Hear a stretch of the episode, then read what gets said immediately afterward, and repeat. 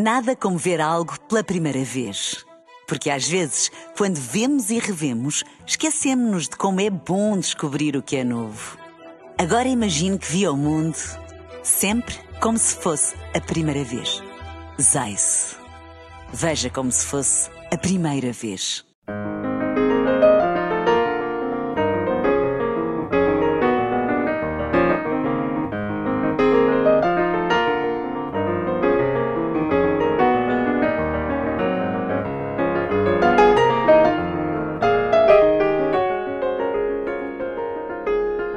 Bem-vindos ao Da Capa à Contra Capa, primeira edição de 2022, um programa da Renascença em parceria com a Fundação Francisco Manuel dos Santos.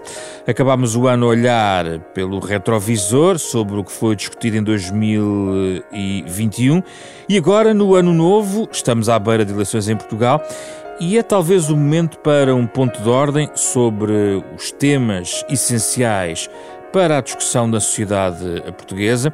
Muitos deles que, ao longo dos últimos semanas e meses, até anos, têm passado aqui pelo da capa à contra capa, eh, porque são alvo de estudos da Fundação Francisco Manuel dos Santos. Precisamente, são nossos convidados Clara Raposo, professora de Finanças e presidente do ISEG, e Gonçalo Matias, professor de Direito da Universidade Católica e diretor de estudos da Fundação Francisco Manuel dos Santos. Com eles vamos falar nos próximos 30 minutos, os primeiros de 2022.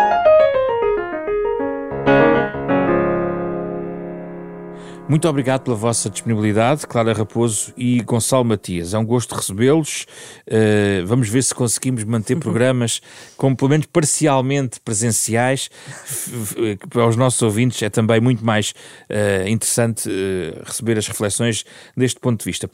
começo por quem está remoto. Uh, Gonçalo Saraiva Matias, uh, nós vamos de facto para eleições de novo. António Araújo, no último programa, sublinhava que se discute muito pouco em Portugal neste momento, e estamos a menos um mês das eleições, uh, políticas. Políticas e temas essenciais para a sociedade portuguesa. Há escolhas que os portugueses têm que fazer e de escolhas depois têm que ser, uh, no fundo, implementadas por quem está em posição de o fazer.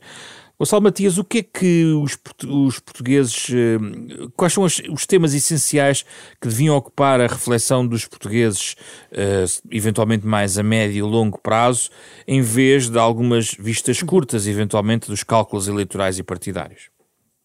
Muito bem, muito obrigado pela pergunta e muito obrigado pelo convite. Antes de mais, queria cumprimentá-lo também e à, à Clara Raposo, que eh, aliás, com quem trabalhamos na Fundação, e é sempre um gosto vê-la e conversar com, consigo aqui também. Uh, muito obrigado. Uh, eu, eu, penso que a pergunta que coloca vai no sentido certo e que vai muito no sentido das preocupações que a Fundação tem demonstrado ao, ao longo dos últimos tempos e dos últimos anos na sua área de estudos, entre outras. E tem a ver precisamente com a discussão da política ou a discussão das políticas. Há uma tentação, uh, isso não é só português, nós vemos isso lá fora, mas em Portugal isso tem-se talvez uh, aprofundado nos últimos anos, uma preocupação com o imediato, com a questão das alianças políticas imediatas, isso resulta de alguma agitação, desde logo que assistimos em 2015 com a formação do governo, algumas, alguma, algumas peripécias inéditas no nosso sistema político-constitucional, e, e isso tem-se tem -se vindo a verificar nos últimos anos. E, portanto, nós temos uma discussão muito mais centrada no imediato, uh, qual vai ser o resultado das eleições, como é que se governa a seguir as eleições, do que propriamente nas políticas. E nós estamos neste momento numa pré-campanha eleitoral, que depois transformará numa campanha eleitoral, e o que eu gostaria, enquanto cidadão, era de assistir a essa discussão mais centrada nas políticas do que propriamente no que vai acontecer imediatamente a seguir. Porque o que acontecer imediatamente a seguir, isso será a aritmética própria do, da contagem dos, dos mandatos eleitorais. E há políticas uh, mais importantes que outras, Gonçalo Matias? Eu penso que sim. Nós, aliás, na Fundação, se me é permitido aqui, de algum modo, puxar por, esse, por esses galões, temos procurado alertar para isso. Nós procuramos definir a cada três anos as grandes prioridades das políticas públicas no país, a temas como a recuperação económica, como a pobreza, como a desigualdade, são temas fundamentais no nosso país. Um, a ideia de que nós temos uh, pessoas, uma, uma parte significativa da população em situação de pobreza, como revelámos num estudo da Fundação em, precisamente em 2021, que o facto de as pessoas trabalharem não é garantia de não estarem em situação de pobreza, um, que é preciso gerar recursos para os distribuir e para poder uh, que, garantir que as pessoas saem da situação de pobreza, uh, quais são os desafios da competitividade para as empresas e para a economia portuguesa, nós publicámos eh, no final do ano, precisamente, um estudo da autoria de Fernando Alexandre, com uma grande equipa de investigadores, uhum. sobre pistas para Portugal para a próxima década. Eh, não quer dizer que estejam ali certezas absolutas, mas pelo menos são os temas que nós devíamos estar a discutir. Não sei se a Clara concorda. Com Vamos já ouvir. Vamos... Mas, mas, era, mas era isso que devíamos estar a discutir, não era se hum. A e se vão coligar hum. depois das eleições, porque isso remata-se em 30 segundos, não é? E isso só saberemos verdadeiramente hum. quando fizermos as contas claro. no final. Uh, mais importante que isso é estarmos a discutir esta visão para o país para a próxima década. Por exemplo, entre outros, entre outros aspectos. Já, já vamos a outros. Clara Raposo, uh, isto remete-nos de facto para opções de fundo, por exemplo, e começando aqui por uma hum. matéria económica ou financeira. Uh, nós estamos numa, numa. Detecta aqui uma encruzilhada, estamos em atraso face às escolhas que já devíamos ter feito. O momento em que estamos aqui a refletir sobre isso é especial, de alguma forma, porque estamos a tentar sair da pandemia. Qual é a sua perspectiva sobre o momento também em que nós eh, tentamos injetar aqui esta reflexão? Bem, então, em primeiro lugar, muito obrigada pelo convite e também cumprimento o, Gonçalo. É sempre um prazer termos uma oportunidade para discutirmos estes temas da atualidade que são muito determinantes para o que vai ser a nossa vida e a das próximas gerações. Um, e com esta introdução ganhei aqui um bocadinho de tempo, não é? Porque isto são temas complexos.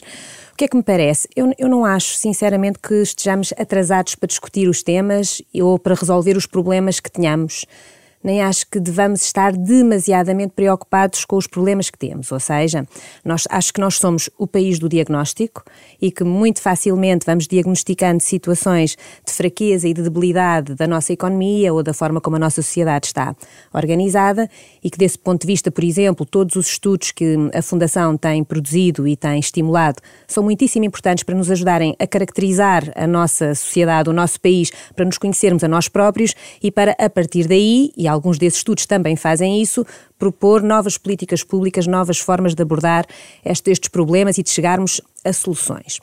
O que é que eu acho que é de especial neste momento face a outros tempos em que fomos discutindo estes assuntos, quais são as grandes prioridades, que políticas públicas devem ser promovidas, por aí fora.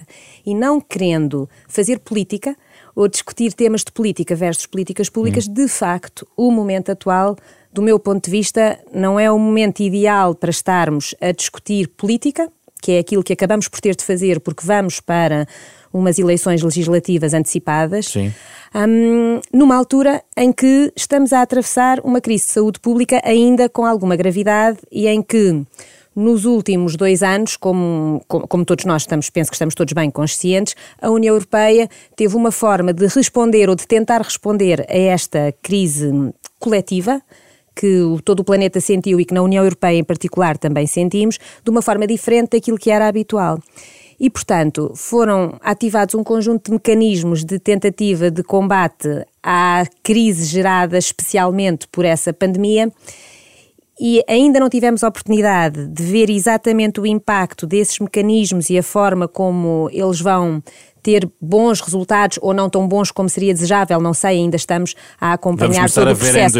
Vamos começar a ver em 2022 e, simultaneamente, agora temos aqui os nossos políticos concentrados numa batalha eleitoral em que de facto não se lhes pode exigir, penso eu, que discutam simplesmente políticas. Porquê? Porque a possibilidade de implementação dessas políticas vai depender de facto de quem tiver condições e da forma como tiver essas condições para governar se conseguir. Mas não é, não é, hum, enfim, não é indiferente hum. o rumo, até do ponto de vista ah, do de económico. Muito importante, não é? não é? Termos uma definição daquilo que vai acontecer. Não basta ter uma bazuca, tempos. não é? Não basta ter uma bazuca, não é? Embora uma bazuca seja de facto muito importante, porque hum, ela vai nos ajudar a recuperar eh, bastante, supostamente, não é? Nem que fosse dinheiro, só dinheiro lançado já era melhor do que não termos nada, sem, sem, sem plano, sem projeto, etc. Já é uma forma de acudirmos a alguns problemas. A grande questão tem estado em saber como utilizar essa bazuca da forma mais eficiente, aquela que possa gerar maior conforto a quem atravessou maior desconforto durante esta pandemia e, simultaneamente, que nos ajude a relançar a economia numa direção que seja a mais desejável. Desse ponto de vista, a discussão é muito relevante e é aquela discussão no que diz respeito à, à, à bazuca, uhum. essa discussão já foi tida, não é? Porque o plano foi aprovado e agora estaríamos, supostamente, ah, numa fase de implementação. Sim. Não sei, é, de certa forma, não é? O conjunto de escolhas que vão ser feitas daqui para a frente estarão balizadas dentro daquelas grandes áreas que foram definidas no, no plano de, de, de recuperação, recuperação, e resiliência. E resiliência. Portanto, um, esse plano vai existir. Para além desse plano, obviamente, estamos preocupados com aquilo que os nossos políticos uh, nos venham a, a, ajudar a delinear do ponto de vista de políticas públicas, sem dúvida. Hum. Políticas adicionais para além daquilo que já foi desenhado e aprovado com, com o PRR.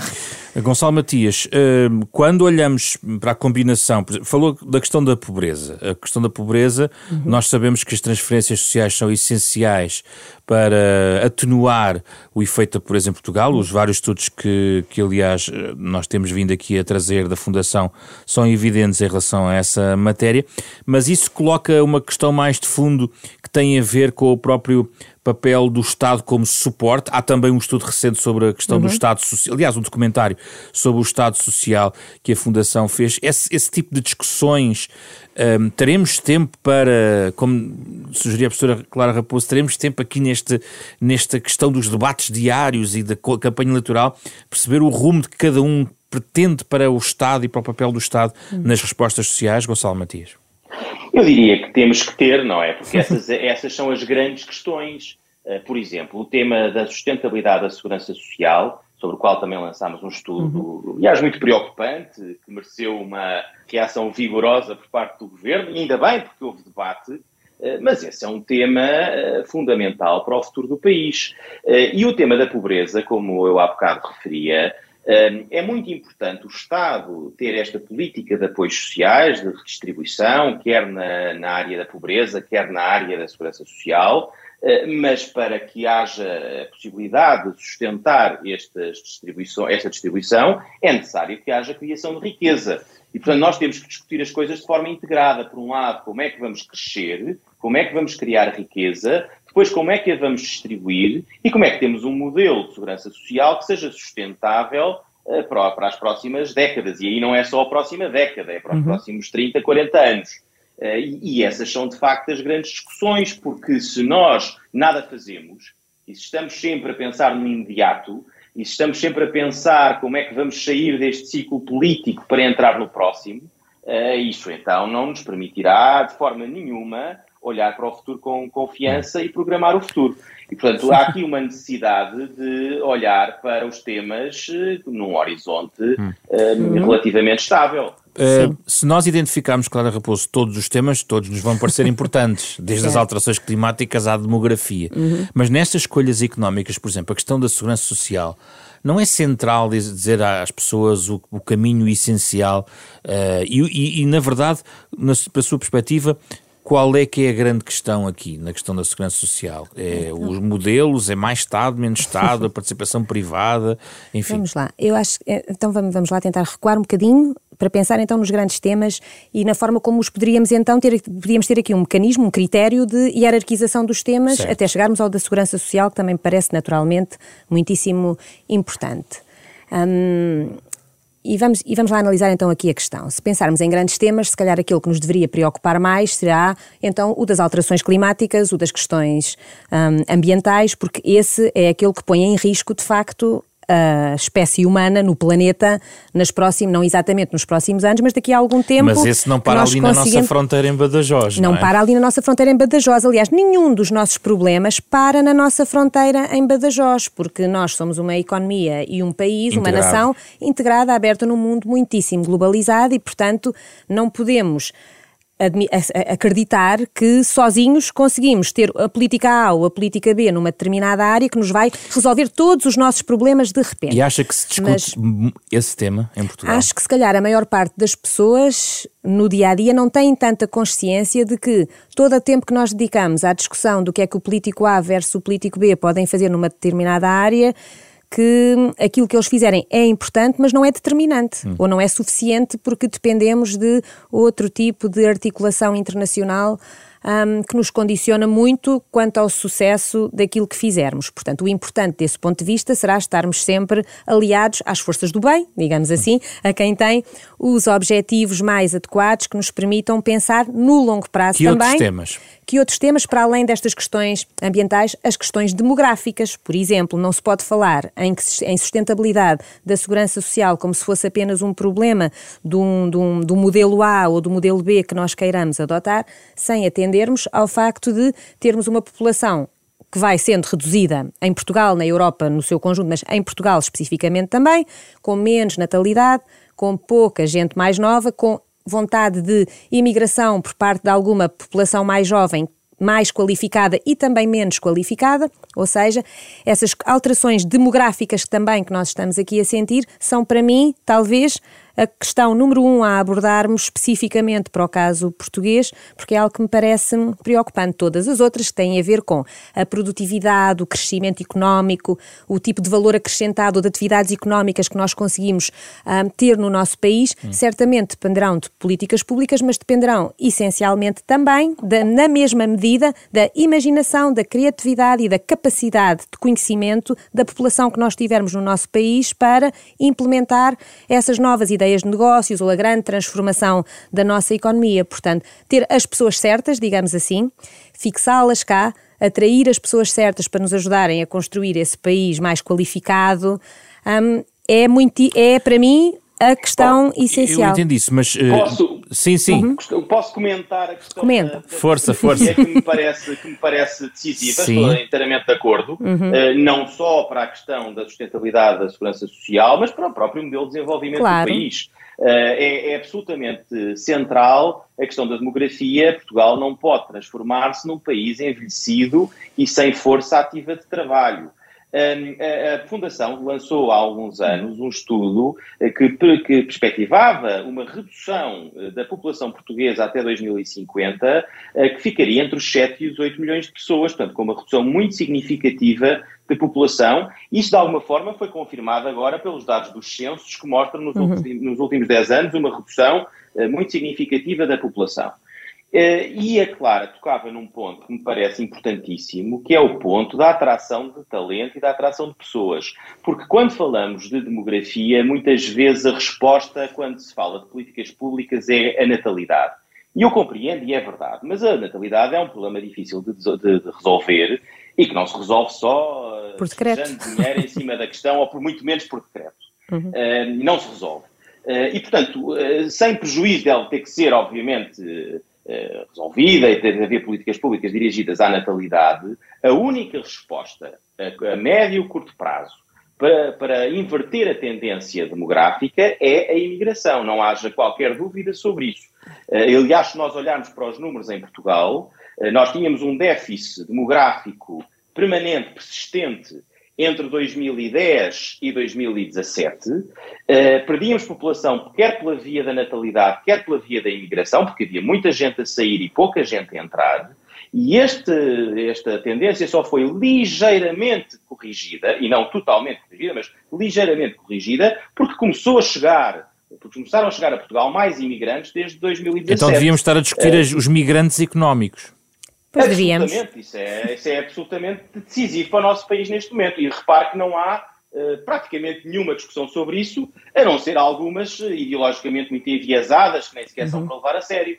Mas, política, mas uma discussão política a sério sobre esse tema não Sim. existe em Portugal. A propósito disso, uhum. Clara Raposo, há também uma coisa que me preocupou aqui da, da, parte final da sua intervenção, que tem a ver com as qualificações, porque uhum. está no ISEG. Certo. Um, uma pessoa formada no ISEG se tiver um determinado talento, com os salários que se pagam em Portugal, vai, vai emigrar à procura do emprego. A retenção de talento não é essencial também? Pode acontecer isso, de facto. Quer dizer, felizmente, nem todas as pessoas licenciadas no ISEG ou nas outras grandes escolas, faculdades portuguesas, vão para fora, mas muitos têm essa vontade de ir, coisa que até me parece normal, interessante, importante para as pessoas ganharem experiência, ganharem mundo, trazerem um dia de volta boas práticas e uma economia mais mas evoluída, mas nós precisamos já. já mas nós precisamos já, e, para, e não só precisamos deles já, como precisamos que eles, mesmo que vão para fora uns tempos, tenham a intenção de voltar, coisa que deixou de ser verdade daquilo que é a minha observação com muitos jovens, não é? Qualificados com quem tenho conversado. Portanto, essa, essa é uma preocupação, como atrairmos população mais jovem qualificada para termos os tais negócios ah, de muito valor acrescentado e que façam aqui maravilhas no nosso país. Não creio que seja impossível que isto venha a acontecer, mas temos de nos esforçar muito, quer em termos do discurso que apresentamos a estas novas gerações, quer eventualmente na forma como os tendo aqui alguma forma de os discriminar de uma forma mais simples, que seja mais simples de comunicar em termos fiscais, por exemplo, um, para que se compreenda bem que há um incentivo especial, que há uma vontade de que este país seja também para novos e que nos tragam essas, essas novas ideias. Acho que, apesar de, de, de, todos os pontos que o Gonçalo apontou muito bem sobre o que, esta, o, que tem, o que tem acontecido nestes últimos anos à nossa população e a esta saída de gente mais nova qualificada, não deixa de ser verdade que depois também encontramos e tratamos como uma exceção, mas até são um número muito significativo no contexto europeu, todas aquelas novas empresas tecnológicas, os unicórnios de que hum, agora se tem falado neste país que, hum, enfim, que é o nosso, em que foi possível aparecerem, de vez em quando, é possível de facto aparecerem novas ideias com gente nova à frente que põe esses projetos a andar. Onde é que nós estamos a ter hum, dificuldade? Estamos a ter dificuldade depois em fixar essa riqueza, não é? Parece que estamos a voltar a falar nos tempos dos descobrimentos. Não é só a geração de valor ou a captura desse valor onde quer que ele esteja, é depois como é que o vamos fixar em Portugal para que esse capital que é aqui gerado seja capital português. Portanto, nós precisamos de fixar as duas coisas, o trabalho e o capital, se pensarmos assim numa função de produção muito básica que, que, um, icon, que um jovem economista começasse a estudar E do ponto de vista económico precisamos de mudar também paradigmas, por, antes da pandemia o turismo era o grande locomotiva do crescimento económico, uhum. das exportações. É possível que naturalmente as economias vão se alterando. Ainda não recuperamos exatamente os números de turismo que tínhamos há dois anos atrás, Sim. mas o PIB já praticamente recuperou bastante do que era na altura. Portanto, algumas coisas novas foram surgindo com a digitalização que alguns dos nossos negócios estavam a atravessar e alguma dessa, desses processos de digitalização e de modernização tecnológica que foram até uh, estimulados e precipitados e acelerados pela própria pandemia. Portanto, a nossa economia não será tão, temos de acreditar e, e, observar com atenção os números daquilo que está a acontecer, não será tão incapaz de se hum, revolucionar quanto nós, se calhar, eh, sistematicamente costumamos dizer. Isto é apenas olhando para os números do nosso produto e olhando Sim. para a estrutura da nossa atividade económica. Portanto, aliás, uma boa crise de vez em quando, não é? Traz à superfície a nossa melhor capacidade Sim. de resposta. Porque a verdade é que, apesar dos enormes índices de pobreza, de todos esses números que nós, é, que nós vamos encontrando, também há uma parte educada da nossa população, uma parte razoável, não é? Daquelas pessoas com quem nós lidamos no nosso dia a dia, que estão bastante, que, que, que enfim, são muito críticas em relação à, à, nossa sociedade, à forma como a nossa economia está organizada, mas que vivem de uma forma bastante confortável e, portanto, também por vezes não há esse espírito empreendedor um, de toca a fazer para além de discutir o assunto. E isto não se pode estar à espera. Isto é uma lição de vida minha enquanto académica que também tenho funções de gestão e ainda por cima numa entidade pública. Não se pode estar à espera das políticas públicas permanentemente para se fazer as coisas. Nós temos de arregaçar bastante as nossas mangas, puxar pela nossa imaginação e avançar e ter esse espírito. Há um espírito combativo que é preciso estimular, se calhar até na forma como educamos os nossos filhos e, hum. e, os dos outros quando os apanhamos na escolaridade, não é? Tem de ser combativo, não é ir só atrás dos sonhos, é ir atrás da concretização, não é? Gostava de ouvir Gonçalo Matias sobre a questão das qualificações, porque também tem esta experiência universitária e também contacta, por exemplo, com alunos estrangeiros, que é uma outra questão que podia ser interessante trazer, mas é acaba por ser residual do ponto de vista económico, mas, é, é mas é, é, também importante. Gostava de ouvir sobre as qualificações, um debate que também, uh, enfim, talvez uh, eu, eu devo dizer que é um pouco como as alterações climáticas. Todos falam de qualificações como alterações climáticas, mas depois é a forma como se consegue lá chegar, eh, não só atrair esses jovens, mas manter aqueles que se qualificam cá dentro. Qual é a sua perspectiva, Gonçalo Matias? em primeiro lugar, estou muito de acordo com o que sobre isso disse a Clara. Uhum. Uh, isto é, é muito importante uh, garantir que as ideias existem, que elas são concretizadas e que, e que, ficam cá e que podem florescer, não é? E que quando florescem não se vão embora. Porque, em relação a alguns desses, até desses unicórnios, o problema tem sido esse. Um, quanto aos alunos internacionais, quanto aos estudantes internacionais, eu acho que isso uh, não é nada marginal. Acho que isso é muito importante e acho que é um pilar, digamos assim, de uma inteligente estratégia de gestão ou de política migratória, se quisermos assim, de política de retenção de talento. Uh, porque é muito mais fácil atrair alguém numa fase jovem da sua carreira, uh, enquanto estudante, do que atrair alguém que é já um, um cientista ou um economista conceituado, ou um profissional uhum. conceituado. Portanto, é muito mais fácil nessa fase atrair as pessoas. Portugal tem condições únicas para atrair, para atrair, estudantes internacionais, não só porque tem um sistema de ensino robusto, tem universidades que são muito conceituadas lá fora, e depois tem todas as condições que nós conhecemos, naturais e, e de povo e tudo mais, para receber e acolher as pessoas. Portanto, nós temos condições únicas para, para, esse, para esse programa, digamos assim. E algumas das nossas universidades, certamente o ISEG, eh, muito bem liderado pela Clara, é um exemplo, a Nova, a Católica, são, são exemplos de universidades uhum. que têm tido sucesso nos últimos anos na atração de estudantes internacionais mas penso que muito mais, muito mais podia ser feito por isso. Uh, até porque eu sinto, não sei se a Clara concorda, uhum. mas sinto que isto tem sido muito feito à custa do nosso esforço individual enquanto gestores da universidade, enquanto académicos, uh, de projetar programas. Uh, não tem havido, da minha perspectiva, posso estar a ser injusto, uhum. mas não tem havido propriamente um trabalho de marca Portugal enquanto destino uh, de estudantes internacionais.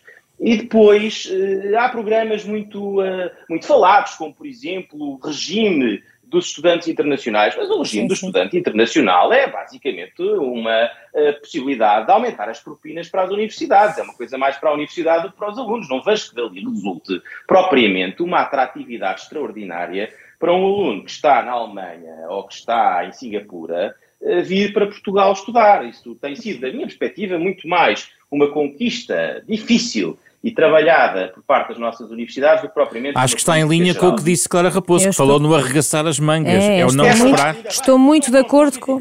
É isso, estou, estou muito de acordo com o Gonçalo neste ponto, sim, e acho que ele tem razão que parte deste, deste sucesso de atração de estudantes internacionais, no, na, na questão específica que nos colocou, uh, vem de esforços individuais das várias faculdades, das várias universidades, etc., e que poderíamos um, ter aqui uma outra forma de apostar na marca Mas Portugal. o ensino superior não está a precisar de uma volta? Tudo, quer dizer, tudo precisa de uma volta porque nada é estático e todos temos de ir uh, renovando as nossas. Mas a renovação não tem acontecido no ensino superior. O que é que acontece? No ensino superior não tem? Eu acho que tem havido bastantes alterações. Há sim. muitas, muitas críticas Onde em é relação temos... ao congelamento de entradas, da renovação dos, de, digamos, dos quadros universitários. Tem havido. É, onde é, onde é que está aqui a grande questão, seja no ensino superior, seja em qualquer outro setor de atividade? Isto é uma opinião muito pessoal sim. de quem já anda há muitos anos, não é? de volta destes assuntos, não só em Portugal, mas também lá fora. Onde é muito, muito difícil nós, nós competirmos é em qualquer setor de atividade em que haja concorrência entre públicos e privados, sejam portugueses ou internacionais. Portanto, as nossas regras de contratação pública um, são muito diferentes daquilo que uma entidade privada tem, e em Portugal a maior parte das universidades, com exceção da Universidade Católica, por exemplo, um, tem mais dificuldade algumas transformando-se para o sistema fundacional, etc., uma universidade pública que siga à risca todas as nossas regras de contratação, por aí fora, tem imensa dificuldade em ter um bom ritmo de execução de, dos, seus, dos seus projetos, dos seus objetivos, não é? Porque qualquer gestor de uma entidade pública ou, ou de uma exato de uma entidade pública é à partida tratado pela nossa legislação, digamos assim, como um potencial criminoso não é? E, portanto, é nas regras e, nos e, e vamos, portanto, apertar-lhe o cerco para, para lhe cortar a margem de manobra, enquanto que poderíamos, por exemplo, fazer ter uma gestão mais por objetivos bem definidos à partida e ver se eles são atingidos ou não, não tanto se as regras estão a ser respeitadas passo a passo, o que atrasa a tomada de decisão, e mais se no final os objetivos estão a ser hum, concretizados ou não e se há motivo para suspeita de alguma incorreção ou não no processo. Ou seja, isso acontece no, no, ensino superior como acontece a outros níveis. A, a outros níveis. Portanto, se a mim me preocupa o ensino superior, naturalmente. Na questão que é, da renovação. Na renovação. De... O, felizmente, não é? Neste mês estamos a atingir aqui um ponto em que, ao fim de todos aqueles anos de menor renovação em muitas das nossas universidades, é exatamente agora, no momento atual e nos próximos 10 anos, que temos a maior parte de pessoas das mais antigas que não foram renovadas, digamos assim, a atingirem a idade da aposentação, da Sim. reforma, e, portanto, estamos até numa fase de maior recrutamento de professores universitários em várias das nossas universidades. No caso do ISEG, é isso que está, que está a acontecer neste momento. Para além disso, em termos de legislação, houve uma alteração que até é relativamente significativa, se pensarmos nisso, recente, em que se permitem contratos de promoção, digamos assim, uh, de professores, em vez de serem de professores que já estejam há muitos anos numa dada categoria, em vez de ser por concurso internacional sempre para todas as posições. Ou seja, nós não fazemos uma gestão da carreira de um indivíduo, de um professor universitário, analisando o seu desempenho individualmente. Para ser promovido é por um concurso em que podem aparecer e aquele fulano achava que tinha uns dados objetivos Sim. e de repente aparece. Há sempre alguém melhor, não é?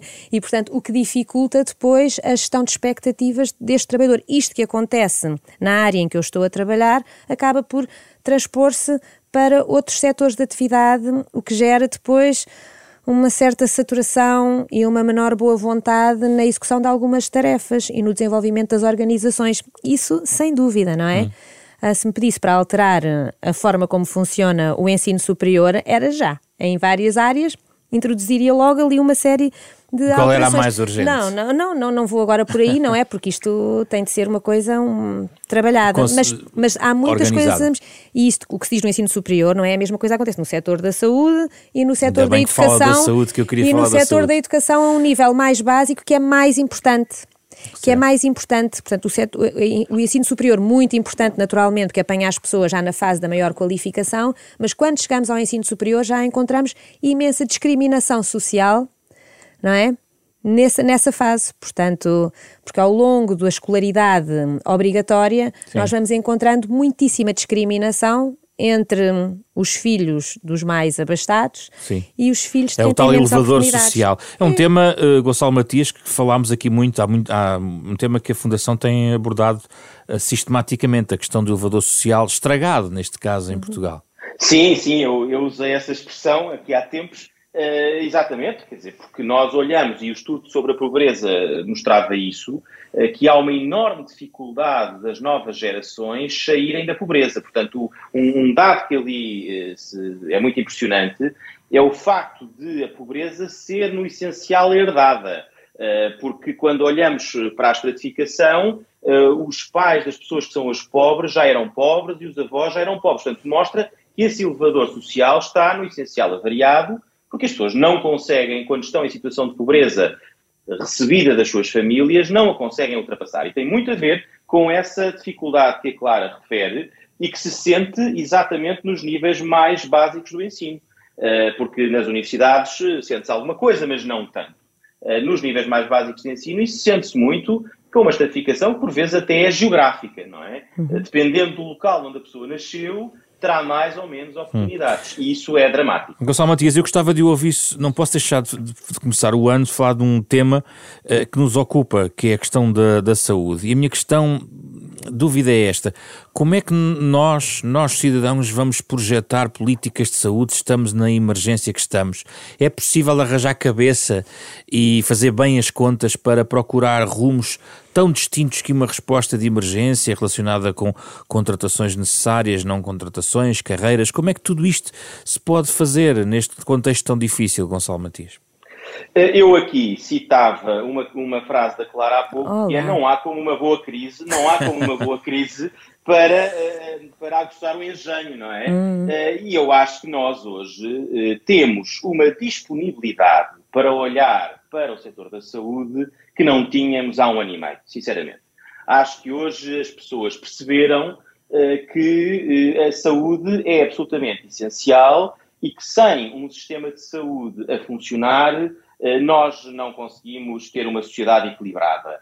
Eh, e isso é transversal, foi, também houve um certo despertar para a importância do Serviço Nacional de Saúde, o que é sempre relevante, eh, e uma pandemia acaba por nos despertar para isso. É evidente que nós não podemos programar o futuro a achar que vamos viver permanentemente em pandemia, embora os especialistas digam que vamos ter recorrentemente mais pandemias. E, portanto, esse cálculo não deve deixar de estar presente, porque também há uma certa tendência para um otimismo exagerado, para aligerar, para achar que a seguir uhum. a pandemia desaparece e tudo fica bem volta aos, aos, aos valores e aos, aos números de 2019, e isto não é verdade, porque nós vamos uh, ter que lidar com mais pandemias. Mas eu acho, sobretudo, e não sei, eu não sou um especialista em, em saúde, portanto, eu não, eu não consigo eh, dizer-lhe em concreto em que é que essas políticas se traduzem. O Sim. que eu sinto é que hoje há, e, aliás nós vamos lançar um grande estudo sobre, sobre a pandemia uh, este ano, uh, sobre as percepções dos portugueses da pandemia, precisamente em várias áreas, e uma delas central é a saúde, uh, há, aos olhos dos portugueses, uma revalorização da importância da saúde e dos cuidados de saúde. Portanto, eu acho que hoje há uma disponibilidade das pessoas muito maior para não só discutir, como aceitar transferências uh, significativas para termos um, um Serviço Nacional hum. de Saúde robusto. Clara Raposo, concorda? Concordo que há maior disponibilidade para discutir o assunto e que é essencial. Hum. Um, acho que. mas acho que é, é sempre difícil negociar hum, este, este assunto, porque lá está podemos desenhar um modelo muito bonito, mas depois vamos ter de sentar. Isto, o problema que nós temos não é um problema só do Serviço Nacional de Saúde. Isto tem a ver com todo o nosso Sistema Nacional de Saúde, porque quando as nossas elites não utilizam o, o, o, o, serviço público, não é? Nós vamos nos afastando, como eu própria, não é? Raramente utilizo o, entidade, o hospital público, quer que seja para, para alguma questão que surja, vamos perdendo o contacto com a realidade de quem de facto um, necessita de um serviço público muito consistente e muito capaz. Temos essa oportunidade agora. É preciso sentar, mas e, e, não é uma e não é um assunto eu não percebo nada de saúde, tal como, tal como o Gonçalo Sim, Matias referiu. Cidadãos. Não somos como, mais, do que, mais do que como cidadã e economista, da, na forma como analiso a questão. Um, mas acho que temos de sentar o, os governos, os responsáveis políticos, e se calhar não só do governo que tivermos, mas também das várias forças políticas, para ver se chega aqui a algum consenso em alguns pontos fundamentais. E temos de fazer isto com os privados e hum. com os profissionais do, do, do, público na área da saúde. É importante porque, nós não, porque não se compete na, na, da mesma forma, não é? Portanto, os mecanismos de incentivo ou de controle ou de monitorização, etc., que encontramos nestas duas realidades são muito distintos. Agora, duas rondas muito mais curtinhas uh, nas vossas áreas de especialidade. Gonçalo Matias, fala-se muito em justiça, mas estamos sempre só a discutir mais os casos mediáticos do que o sistema de justiça em si? Ah, isso sem dúvida. Fala-se muito de justiça, de reforma da justiça, mas uh, raramente se viu propriamente uma ideia muito concreta sobre o que fazer. Houve um pacto de justiça aqui há uns anos, mas ele não, não alterou grande coisa. Eu, uh, se me permitia uma sugestão, eu diria que a grande questão na justiça é a celeridade. A grande questão na justiça neste momento em Portugal não são as garantias, não são os direitos fundamentais, uh, isso no essencial já está, já está assegurado. O grande problema da justiça é a celeridade, porque de nada nos serve proteger os direitos das pessoas se depois, quando é necessário exercê-los, eles não é, não é possível exercê-los em tribunal. Porque, no fundo, fica uma questão teórica, não é?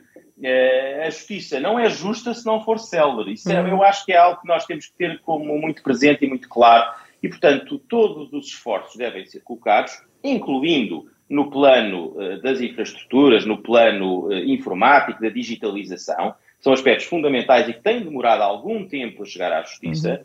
Uhum. Um, e isso é essencial para garantir que a justiça seja célere. Portanto, eu acho que não vale a pena sermos muito ambiciosos não é? e pensar que precisamos de uma reforma da justiça de alto a baixo. Eu acho que podíamos eleger um ou dois ou três tópicos uh, que gostaríamos de resolver na justiça. E se eu puder dar o meu contributo, eu diria, a celeridade. Clara Raposo, na área da economia, hum. uh, num país que tem sofrido vários choques externos, uh, uh, há, muitos, há muitas incertezas pelo caminho de 2022, não há? A questão da inflação, uhum. a questão da recuperação económica, as taxas de juro. Ah, é muito incerto, é mais incerto do que noutras alturas. Ah, ajude-nos a, a, olhar para 2022, se calhar é mesmo um caminho incerto. Acho que é? estamos mais conscientes dessas incertezas, okay. não é? Porque nestes últimos, nestes últimos anos. Estamos mais frágeis estamos, também? Ah, estamos preparados para enfrentar estes desafios, não é? Para mim, um, uma, um grande problema económico é algo que seja fatal mesmo. Quer dizer, eu estou mais preocupada, estaria mais preocupada com o terremoto de 1755 do que com a crise do subprime. Do, do subprime. Espero que, espero que entendam aquilo que eu estou Sim. a dizer. É, porque mesmo atravessando essa crise tão profunda que afetou tantas pessoas de uma forma muito negativa, não é? Nós continuamos a ser classificados como um país de alto rendimento. No, temos, de ter, temos de ganhar perspectiva também em relação ao que se passa no resto do mundo, não é? O nosso PIB per capita é o dobro do da China. Portanto, por muito que essas economias estejam a ganhar terreno. Mas não precisávamos agora Portanto, de aumentar o, o, consumo e, e, temos que fazer este balanço entre taxas Quer de juros e inflação? aumentar o consumo, não sei se é essa a grande solução, não é? Temos de ter atividade económica, temos de ter as pessoas com confiança suficiente para consumirem aquilo que lhes é razoável e para investir, e temos de ter as empresas e, os, e quem tem capital disponível a investir em atividades económicas produtivas, de alguma forma. É Isso é que é capital. essencial. Claro que há capital. Nunca tivemos taxa uma taxa de, de poupança. Um nunca tivemos uma taxa de poupança tão elevada como tivemos, como, como, como tivemos agora durante este período da pandemia. Portanto, houve aí uma boa recuperação. E claro que temos o problema da dívida pública portuguesa, também existe o problema da dívida privada, mas que foi muitíssimo reduzida nestes últimos anos pré-pandemia. Portanto, quando é necessário conseguimos ir fazendo aqui alguns ajustes, temos de ser capazes de investir o capital que temos de forma produtiva e reprodutiva e que se fixe em Portugal e que seja classificado como capital português e não como algo que depois desaparece das nossas contas, dos Sim. nossos impostos, de tudo isso, e atrair investimentos para Portugal, não é? E que não podem ser, na minha opinião, investimentos desqualificados, desinteressantes, etc. Não é? Temos de persuadir o mundo de que isto de facto é bom para estudar, mas também é bom para turismo e que também é bom para viver e que também é bom para se trabalhar. É este último hum. ponto que, que falta. Última ronda, muito, muito rápida mesmo. Gonçalo Matias, o que é que podemos esperar em 2022 dos próprios estudos da Fundação Francisco hum. Manuel dos Santos? Quer levantar aí o véu?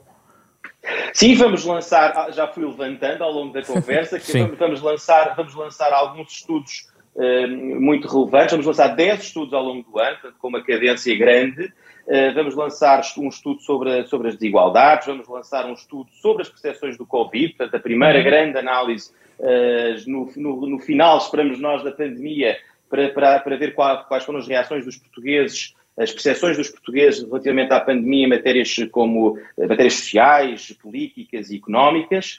Vamos lançar um estudo muito importante da Clara Raposo, precisamente sobre, uh, sobre a competitividade das empresas e o acesso ao crédito através de um programa de reconhecimento das PMEs. Uhum. Uh, e, portanto, vamos lançar, vamos lançar estudos muito importantes na área social, na área económica e na área das instituições para nos ajudar a conhecer melhor o país ao longo deste ano. Clara Raposo, a minha última pergunta é uma, uma certa uma provocação. E o que uso é que o país político, o poder político faz dos estudos que a Academia vai produzindo em Portugal? Eu acho que vai fazendo. Um, isto foi uma provocação depois da provocação do próprio Gonçalo Matias. quanto, quanto aos estudos deste ano. Um, acho que o poder político hum, utiliza estes estudos, eu acho que eles são acompanhados. Estou, estou a falar com, com franqueza, Sim. não é? Nas várias frentes políticas, Sim. acho que há um acompanhamento do que vem surgindo destes estudos. Por vezes são considerados demasiado teóricos, é, o que quer que seja, mas a verdade é que um, muitos dos nossos, os partidos com ambições de poder, de vez em quando até vão buscar pessoas à sociedade civil e pessoas também. que tenham contribuído com estes estudos e que demonstrem uma particular expertise para, um, para proporem também soluções, não é? Mesmo nestes últimos anos em que, atravessando a crise pandémica, nós vimos alguns exemplos de ir à procura de pessoas que não estavam propriamente nos partidos para virem ajudar a dar soluções do que quer que seja. O caso do Costa Silva, ah, quando foi na altura para desenhar o, o, PRR, o PRR ou o caso do próprio vice-almirante para vir dar um apoio especial Sim. na organização, ou seja, há, tem de haver, há, começa a haver mais, coisa que eu acho que há uns anos atrás nós não tínhamos, mas e acho que a própria, os portugueses deviam estar mais conscientes de que, apesar de se dizer muitas vezes que a nossa sociedade civil não está organizada, por aparece a fundação, aparecem estes estudos, aparecem pessoas que começam a conseguir demonstrar a sua expertise em diferentes áreas e o poder político também os vai, também os escuta. Claro que o difícil está depois em implementar soluções, porque nós vivemos também em democracia e a democracia tem o custo da é necessidade de negociar e ora aí está e portanto é, é o melhor sistema que nós conhecemos, mas é difícil. Obrigado Clara Raposo, obrigado, obrigado. Gonçalo Matias, eh, será a ambos o desejo de um ótimo ano 2022 e nós cá estaremos para ir analisando os resultados desses estudos, eh, trazendo aqui eh, as principais conclusões e também colocando-os a debate, porque também gostamos que seja um espaço de pluralidade. esta é uma parceria da Renascença com a Fundação Francisco Manuel dos Santos, eh, que poderá ouvir na sua versão eh, integral nas plataformas digitais eh, de podcast e nos sites da Renascença e da Fundação Francisco Manuel dos Santos. Como deve saber, o genérico original que vai ouvindo neste programa é do pianista Mário Lajinha e eh, fizeram este programa esta semana Carlos Schmidt, André Peralta, Ana Marta Domingos e José Pedro Frazão. Regressamos na próxima semana e nas próximas semanas vamos olhar exatamente para alguns dos temas que aqui foram levantados para ajudar a contribuir para a discussão até ao dia 30 de janeiro.